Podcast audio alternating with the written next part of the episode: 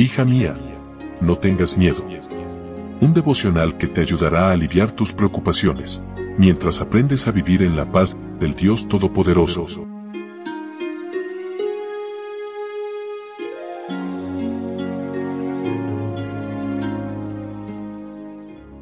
Hoy es miércoles primero de noviembre. Hola, hola, ¿cómo estás? Buen día, buen día.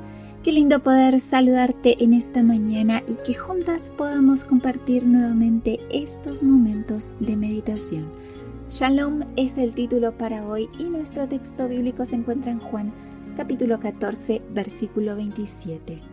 La paz os dejo, mi paz os doy. Yo no os la doy como el mundo la da. No se turbe vuestro corazón ni tengan miedo. Los discípulos estaban turbados por el anuncio de Jesús de que pronto los dejaría. Como maestro y padre los consoló, llamándolos hijitos míos, un diminutivo cariñoso usado por los maestros judíos para sus alumnos. Les dio consejos y mandamientos para manejar exitosamente el miedo y la ansiedad. Amarse unos a otros, creer en sus promesas, guardar los mandamientos y experimentar su paz. Son indicaciones válidas para hoy también.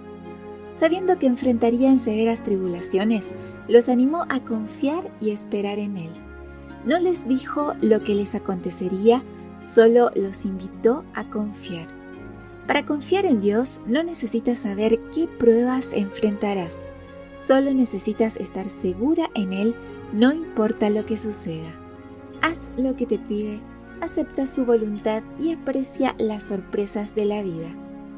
Jesús les aseguró a los discípulos que iba a preparar un lugar. No solo está preparando un hogar, también pasará la eternidad contigo. Mientras vuelve, ha dejado su espíritu, el consolador, para trabajar a tu lado, contigo y por ti.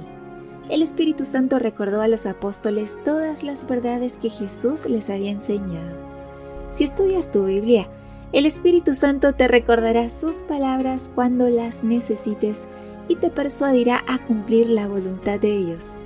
El resultado de su obra en tu vida es una profunda y permanente paz, no la ausencia de conflictos, sino la paz que prevalece a pesar del conflicto.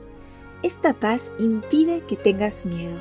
Por eso entre el arsenal más valioso de Satanás está el miedo, la duda, la incertidumbre y la ansiedad. Sin embargo, la paz de Dios restringe esas fuerzas hostiles y te ofrece consuelo y fortaleza. Reclama la promesa del Espíritu Santo de llenar tu vida de paz y mantén un espíritu dispuesto a recibirla. La palabra usada por Jesús en esta ocasión es equivalente al hebreo shalom, un saludo y bendición de la época.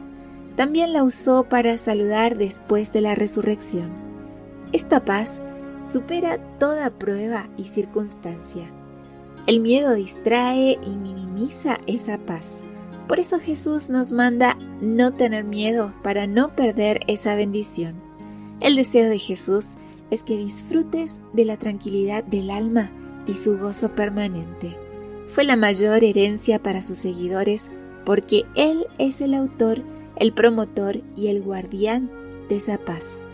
Amiga, que tu corazón esté lleno de esa paz y no quedará un solo rincón disponible para el miedo.